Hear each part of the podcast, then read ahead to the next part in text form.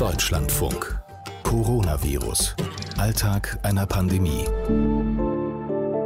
Man braucht Konzepte für die Risikogruppen und die sehe ich auf Bundesebene durch die Politik eben noch nicht so ausgefeilt wie zum Beispiel für die Bundesliga. Ja, also die werden durchgetestet und da gibt es wirklich gute Konzepte, die auf den Weg gebracht werden, aber so richtig für die Pflegeheime, Krankenhäuser sehe ich da noch nichts. Schönen guten Tag mit diesen Worten von Alexander Blum. Der leitet das Caritas Seniorenzentrum in Berlin-Hohenschönhausen. Ähm, ich habe heute mit ihm gesprochen, genauso wie mit der Krankenschwester Jana Langer. Und bei beiden habe ich einen klaren Wunsch rausgehört, jetzt in diesen Corona-Lockerungszeiten. Gebt uns einen Plan. Ich bin Corbinian Frenzel und das ist Folge 31 unseres Podcasts. Auf geht's! Auftakt heute mit Jana Langer, Krankenschwester in Süddeutschland.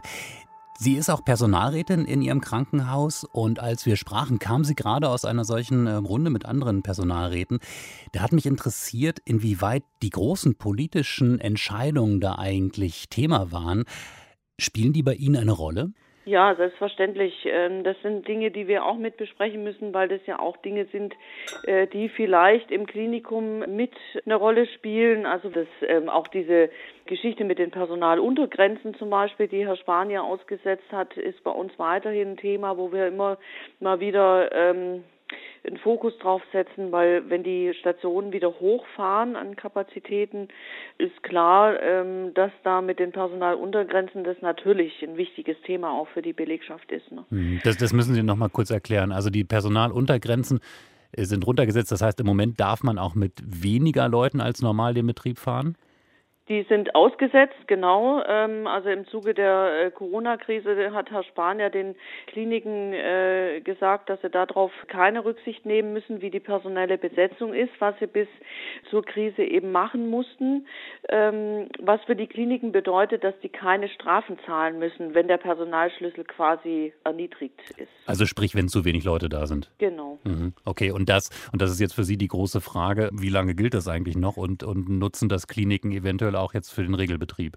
Ja, das ist durchaus, ähm, glaube ich, ein Problem, äh, vor allen Dingen auf den Intensivstationen. Da ist es ähm, gravierend zu sehen, ähm, weil die zum Teil auch bis zu sechs Patienten äh, im Moment betreuen müssen. Äh, sechs im Moment, was ist normal? Auf der Intensivstation ähm, hat Herr Spahn eine ähm, 1 zu 2 beziehungsweise ähm, 2,5 äh, definiert, sodass es natürlich ein ja, also äh, schon eine Patientenversorgung ist, die im Moment ähm, ein bisschen grenzwertig äh, ist. Äh, grob gesagt habe ich jetzt richtig gerechnet, dreimal so viel wie eigentlich in normalen ja. Zeiten. Okay. Ja, also das gibt äh, Intensivstationen, ähm, die so arbeiten müssen. Hm.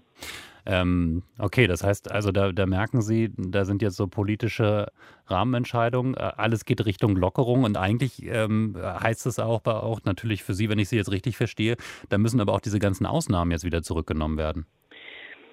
Ja, die Lockerungen, äh, die sind ja primär so im äh, privaten, gesellschaftlichen Bereich. In den Kliniken äh, ist es ja immer noch so, dass man sagt, äh, man fährt nur 70 Prozent des Normalbetriebs ähm, und circa 25 bis 30 Prozent müssen für äh, eventuelle Covid-Patienten vorgehalten werden.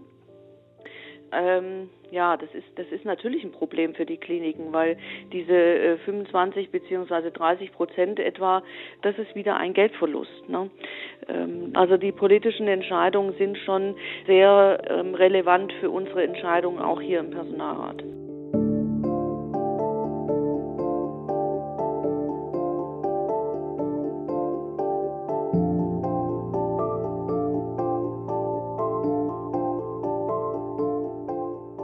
Was mir so im Magen hängt, ähm, ähm, auch für meine Kollegen, sind diese Zwölf-Stunden-Schichten, die nicht flächendeckend äh, eingeführt wurden, aber durch diese Lockerungen im Arbeitszeitgesetz haben wir natürlich in allen Kliniken Bereiche, ähm, wo Kollegen, also Ärzte wie auch äh, pflegerisch, wie auch in den Laboren zwölf Stunden arbeiten müssen, was jetzt natürlich ein bisschen auf Unverständnis stößt, äh, wenn man auf der einen Seite die Lockerungen der Regierung sieht, auf der anderen Seite selber noch diese zwölf Stunden eben ableisten muss. Und keiner spricht darüber. Das ist das, was mich so ein bisschen stört. Also keiner sagt, ja, auch diese Gesetzesänderungen werden wieder zurückgenommen. So, das finde ich das sind zwei interessante Aspekte. Also Sie haben das ja schon mit, mit dem Personalschlüssel gesagt und auch diesen mhm. Aspekt der Arbeitszeiten. Ich spreche heute noch mit Emmy Zollner, die, ist, die, die ja Bundestagsabgeordnete ist im Bundestagsgesundheitsausschuss. Äh, ähm, da nehme ich das mal mit rein, diesen Gedanken, und frage sie mal, ob da vielleicht, ähm, ob es da vielleicht sogar auch schon Überlegungen gibt.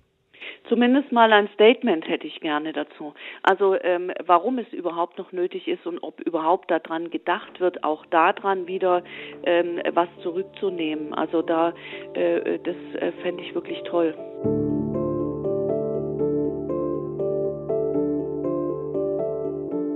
Jana Langer, die Krankenschwester, ist nicht die einzige heute, die klare Wünsche hat an die Politik. Auch Alexander Blum hat sie, der Leiter des Caritas Seniorenzentrums in Berlin-Hohenschönhausen. Und das ist so ein Punkt, der ist mir selber erst so langsam klar geworden in den letzten Stunden. Wenn wir überall in der Gesellschaft jetzt lockern, also diese strengen Regeln ähm, abschwächen, zum Teil sogar ganz aufheben, dann heißt das für die, die die Risikogruppen betreuen, dass sie eigentlich noch viel vorsichtiger sein müssen das sage ich auch immer, umso lockerer es draußen wird, umso gefährlicher, in Anführungsstrichen, also nicht in Anführungsstrichen, umso riskanter und gefährlicher wird es natürlich für uns, weil die Ansteckungsgefahr und die Gefahr von neuen Infektionswellen steigt natürlich. Und das dann unkontrolliert in die Einrichtung zu tragen, das wäre natürlich eine Katastrophe. Deswegen müssen wir eben dieses Konzept, was wir jetzt erstellen, ganz genau abwägen und da wirklich sehr, sehr vorsichtig sein und vielleicht hat der eine oder andere Angehörige oder Bewohner eine andere Vorstellung davon und denkt, er kann jetzt wieder ganz schnell Besuch empfangen, so wie vorher.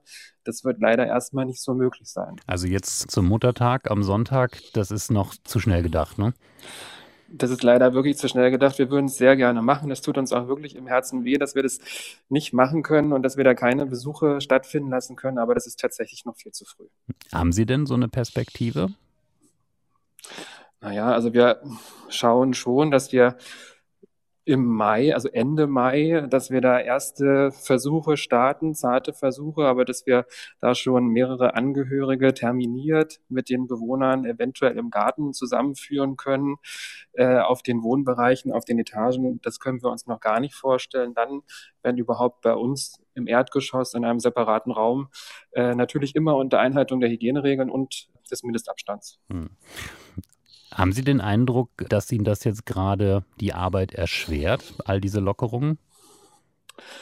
Naja, sagen wir mal so, es ist jetzt, die Lockerungen sind ähnlich zu betrachten wie damals, als wir das große Schutzschild aufgefahren haben, genauso stufenweise, wie wir es damals aufgefahren haben. Anfangs werden wir es jetzt auch wieder einstellen sozusagen, aber Klar, also ist natürlich eine Herausforderung.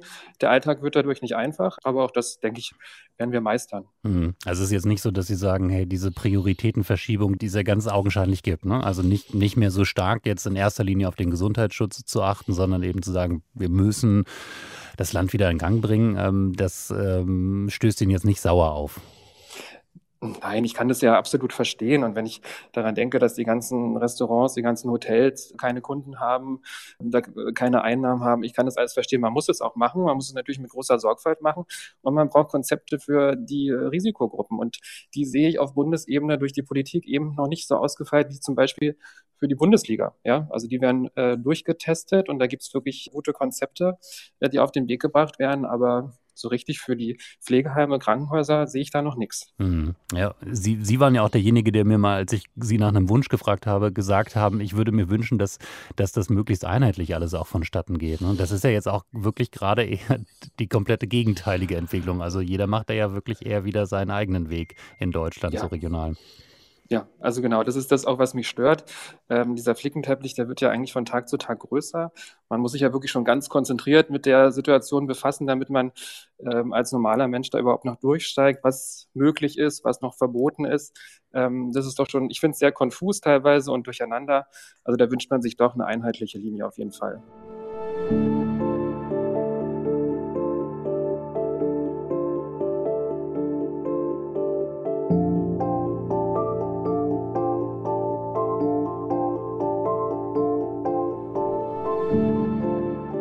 Und dann, eine knappe halbe Stunde später, mein Gespräch mit Emmy Zollner, der Bundestagsabgeordneten der CSU, die im Gesundheitsausschuss sitzt. Ich habe heute schon zwei Gespräche geführt und da kamen so richtig ähm, Wünsche auch an die Politik und ich habe gedacht, ich trage Ihnen das gleich mal weiter. Sehr ähm, gerne. Weil wir sind ja gerade auch so in diesem Großumfeld der Öffnung und da sagt dann zum Beispiel ähm, Jana Langer, die Krankenschwester ist in Süddeutschland, naja, wenn ihr jetzt ähm, wieder sozusagen zurück auf normal geht in vielen Bereichen, wie ist das denn zum Beispiel mit den Arbeitszeitregelungen äh, im Krankenhaus? Gibt es denn da eine Perspektive, dass man dann auch wieder zu den alten normalen Schutzstandards zurückkehrt? Selbstverständlich. Also es wird natürlich äh, sukzessive, wenn wir wieder hochfahren bei den Krankenhäusern, werden auch die ähm, alten gängigen Schutzstandards wieder eingeführt. Und das ist jetzt eine gewisse Übergangszeit, aber man wird da natürlich wieder Schritt für Schritt hinkommen, ja. Mhm. Aber so gewisse Übergangszeit müssen Sie jetzt erstmal so vage halten oder können Sie da auch schon eine Perspektive mitgeben? Die Perspektive jetzt von, dass ich ein konkretes Datum nennen kann, kann ich nicht, sondern es wird ja jetzt gerade in den Ministerien, auch in den Länderministerien, ganz intensiv daran gearbeitet, welche Bereiche kann man wieder vereinzelt hochfahren. Teilweise wird es eben schon in den Krankenhäusern auch gemacht und es wird dann über kurz oder lang, wird es natürlich dann auch wieder eine Synchronisation geben zwischen den Eingriffen, die getätigt werden und natürlich auch dem Schutz des Personals. Und wir haben jetzt zum Beispiel im Gesetz natürlich als eine der wesentlichen Entscheidungen, werden wir jetzt eben auch eine Testung bei beispielsweise für Klinikpersonal auch festschreiben, sodass dort regelmäßig getestet werden kann. Mhm. Diese Testung, das ist ja auch ähm, so, so, ein Thema, wo, wo, einige jetzt ein bisschen ähm, ja, mit Verwunderung auf die Bundesliga gucken, wie viel kurzfristig da in welcher Zahl Tests möglich sind. Und wenn Sie das gerade ansprechen für Krankenhäuser, ne, da könnte man schon sagen, naja, da wäre es vielleicht ein bisschen nötiger, dass man da ganz schnell so Konzepte hat. Also diese Konzepte, die werden unterschiedlich in den Krankenhäusern tatsächlich ausgeführt. Es gibt Krankenhäuser, die testen ähm, mindestens einmal die Woche. Es gibt Krankenhäuser, die andere Regelungen getroffen haben. Und uns ist es natürlich ein Anliegen als Politik, dass es regelmäßige Testung des Klinikpersonals in jedem Fall gibt. Das wäre die Frage auch bei dem Pflegepersonal. Das war nämlich das andere Anliegen, was ich heute mitbekommen habe. Es gibt so das Gefühl der Vernachlässigung auch, dass man sagt, okay, ähm, an ganz vielen Stellen wird jetzt daran gedacht, was jetzt wieder geht, aber gerade da so in den sensiblen Bereichen Bereichen. Ist da noch genug Energie gerade da? Selbstverständlich, weil wir ja natürlich wissen, und die Diskussion ist ja auch zu Recht hier, ähm, wie weit ist es auch noch verhältnismäßig, dass eben Einschränkungen der Grundrechte bei den Bürgern stattfinden. Und da gehören natürlich auch die Senioren mit dazu. Und es ist halt so, wenn man natürlich mit Einrichtungsleitungen ähm, spricht, die auch die Verantwortung haben, da ist es natürlich so, wenn man dann Einrichtungen anschaut, wo halt einfach aufgrund der Bewohner halt eine hohe Wahrscheinlichkeit besteht, wenn es einer hat, dann haben das ähm, auch andere mit schwerwiegenden Konsequenzen, dass da einfach eine gewisse Vorsicht stattfindet. Mhm. Noch eine Frage auch generell mit Blick auf die ganzen Lockerungen, die Sie ja äh, politisch da jetzt auch mit in die Wege leiten. Wie wohl ist Ihnen damit?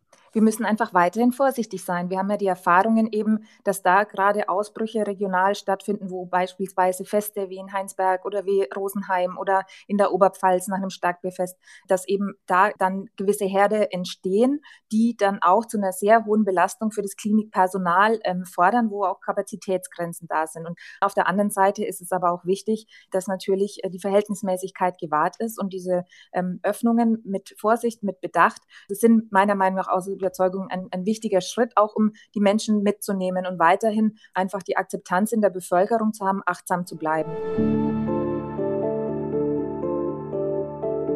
Coronavirus. Alltag einer Pandemie. Unser Podcast, den kriegen Sie überall da, wo Sie Podcasts kriegen. Spotify, iTunes, in unserer DLF Audiothek, der App, die Sie kostenlos runterladen können. Tschüss für heute.